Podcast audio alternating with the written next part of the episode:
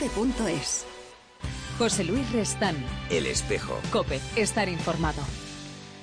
Ya estamos aquí de nuevo con ustedes y como les anunciaba al inicio de nuestro programa, hoy nos acompaña José Miguel Cejas, escritor que ha publicado en Rialp El baile tras la tormenta, un libro que recoge testimonios de disidentes de los países bálticos y de Rusia y que ahora prepara un nuevo libro con nuevos testimonios de conversión y de búsqueda en esa frontera norte de Europa que forman Escandinavia, Finlandia e Islandia. Un mundo poco conocido para nosotros y que vamos a intentar conocer un poco más. Antes de conversar con nuestro invitado, Eva Galvache nos va a trazar su perfil en el espejo.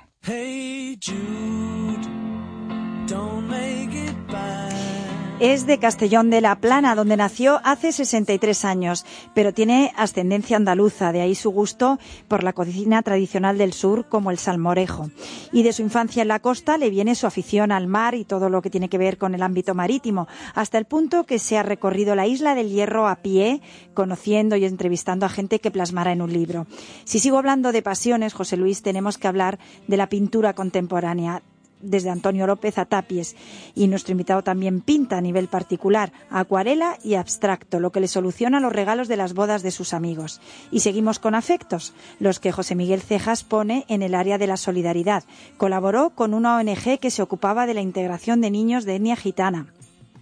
También le ha preocupado el efecto que el materialismo ha producido en determinados países, tanto en el este como el oeste, lo que le ha llevado a hacer 80 entrevistas en países nórdicos, especialmente en los bálticos, que ha plasmado en el libro que nombrabas tú, El baile tras la tormenta, de Ediciones Rialp. Y la continuación es el que va a publicar titulado Cálido viento del norte, con otros 30 relatos de disidentes de Escandinavia, Finlandia e Islandia. Y te puedo hablar de otro proyecto que se llama Historia sin vergüenza. Como ves, nuestro invitado, periodista y escritor, es un hombre que no para y nos cuenta que fue discípulo y colaborador del novelista, poeta y profesor croata Luka Bragnovic, al que considera su maestro en todo. José Miguel Cejas, al que también le gusta el senderismo y los Beatles, como este Hey Jude que estamos escuchando, pero detesta la manía que tiene ahora todo el mundo de estar pegados a los móviles o el ordenador. Hoy nos va a hablar de esas historias, todas reales, reflejadas en sus libros. Pues vamos a saludar ya a nuestro invitado, José Miguel Cejas. ¿Qué tal, José Miguel? Muy buenas tardes. ¿Qué tal? Muy buenas tardes. Bueno, lo primero, después de conocer eh, esas raíces mediterráneas, me viene a preguntarte mm, de dónde sale esa inclinación por ese mundo que a, priori a nosotros nos parece un poco gélido, distante, ese mundo del, del norte y del este de Europa que, al menos en los dos libros que van a ser objeto de nuestra atención, plasmas. Bueno, pues es una inclinación que surge como consecuencia de otros libros anteriores, porque antes estuve en Centroamérica, Japón, etcétera. Pero ahí he visto que es donde tiene unos efectos más claros lo que denomino materialismo del este, sobre todo en los países bálticos, y el materialismo del oeste en el resto de los que llamamos eh, países nórdicos, aunque los países bálticos también lo son, ¿eh? en eh, Finlandia, Escandinavia e Islandia. Entonces he querido pues plasmar esos efectos en diversas personas a las cuales he dejado hablar. O sea, no son libros de entrevistas, sino de testimonios de personas de un arco social muy variado que cuentan su propia experiencia y su propia vida. Gente muy diversa, son pedagogos, historiadores, médicos, mm, filósofos, eh, cantantes de rap, ¿eh? he entrevistado a obispos católicos, ortodoxos, pastores luteranos, pentecostales, a gente muy diversa, padres y madres de familia, y hay algún ateo y algún agnóstico que también denuncia los excesos del materialismo, en concreto en Noruega.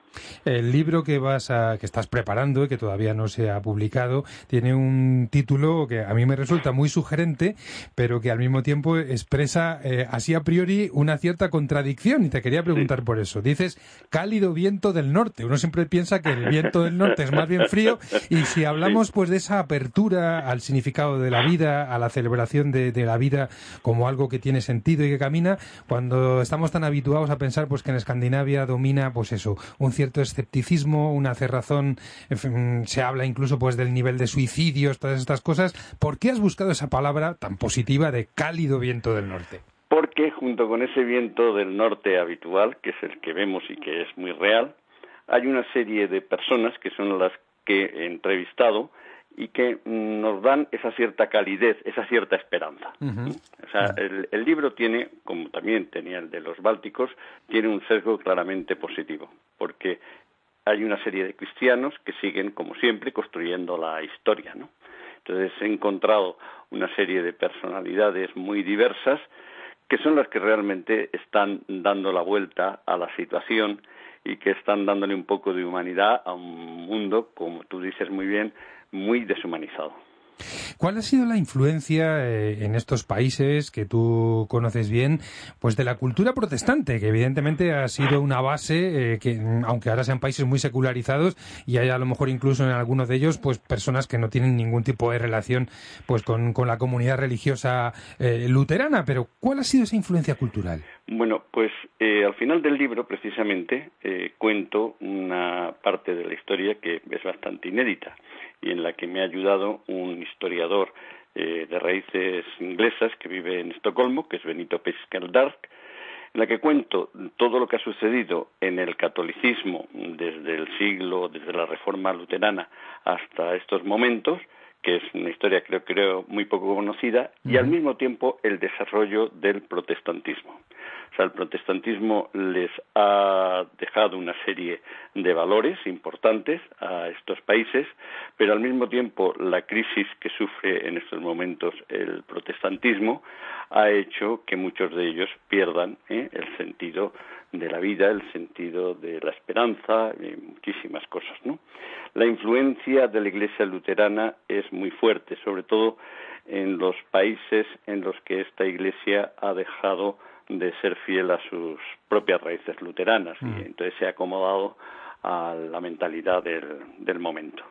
Y luego, la crisis de la propia familia, pues ha llegado a, ha llevado a el olvido de Dios y ha llevado a mm, una especie de suicidio espiritual bastante colectivo.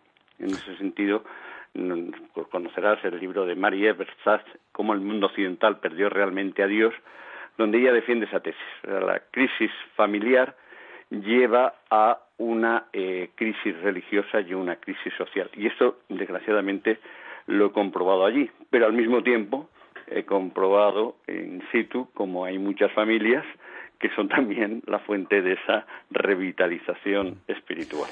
Eh, nos anuncias que en esa colección de, testimonios que van a conformar tu nuevo libro hay mm, varios casos de conversiones y es verdad que mm, de vez en cuando, de vez en cuando nos llegan noticias por aquí, por allá, por las redes sociales, por alguna página web de, conversiones que nacen en ese en ese mundo que nosotros a veces pensamos que es poco menos que impermeable y ciertamente no lo es. Me gustaría que nos, nos explicaras alguno de esos casos y que nos digas si hay algún factor común que favorece ese acercamiento a la fe desde esa posición, digamos, de, alejamiento y de frialdad que antes describías. Pues mm, vamos a ver, las conversiones son cada una distinta, ¿no? Claro. Pero tienen unos toques eh, comunes, ¿no? Te puedo contar una, que es la de Marco Tevarporti, que es un filósofo finlandés, que procedía de una familia luterana no practicante, que es eh, lo habitual en el país, ¿no?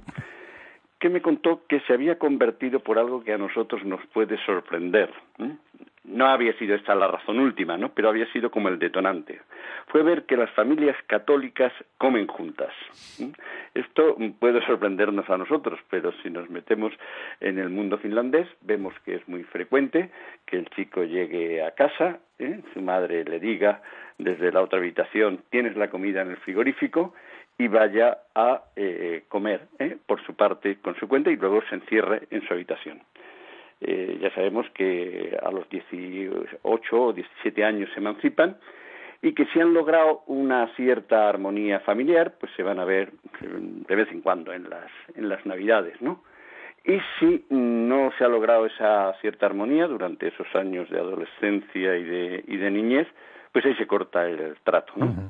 Eso es una realidad desgraciadamente muy frecuente en estos países donde los padres saben muy bien su responsabilidad ante la ley, comida, higiene, atención médica, etcétera, pero mm, no tienen un contenido para transmitir, no tienen el sentido de la educación que tenemos nosotros. y, si ese sentido se pierde, pues a los 18 años, con la mayoría de edad, pues la familia se disuelve, ¿no? Entonces, ver eh, la riqueza de valores del cristianismo, del catolicismo en concreto, y ver el ejemplo de muchas familias cristianas y católicas, pues es algo que mueve naturalmente a la conversión.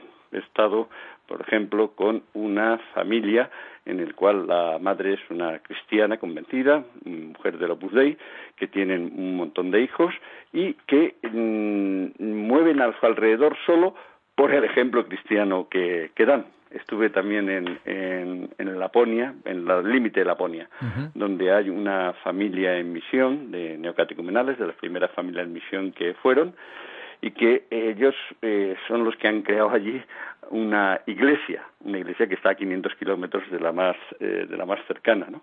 Entonces ellos cuentan que la, la principal fuerte de, atracción para la gente es ver una familia unida y que lo que les sorprende y le pregunta muchos, mucha gente, a los, a los amigos, a los jóvenes, dicen, ¿pero qué hacéis todos juntos al mediodía? ¿Eh?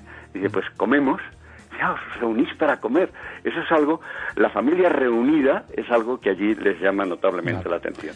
Y eso creo que es muy fuerte. José Miguel Cejas que nos anuncia, que nos promete ya este cálido viento del norte que puede ser una esperanza que llega de donde quizás no, no, no nos imaginábamos con estos testimonios de los países del norte que también nos, nos acerca con su testimonio y con sus libros.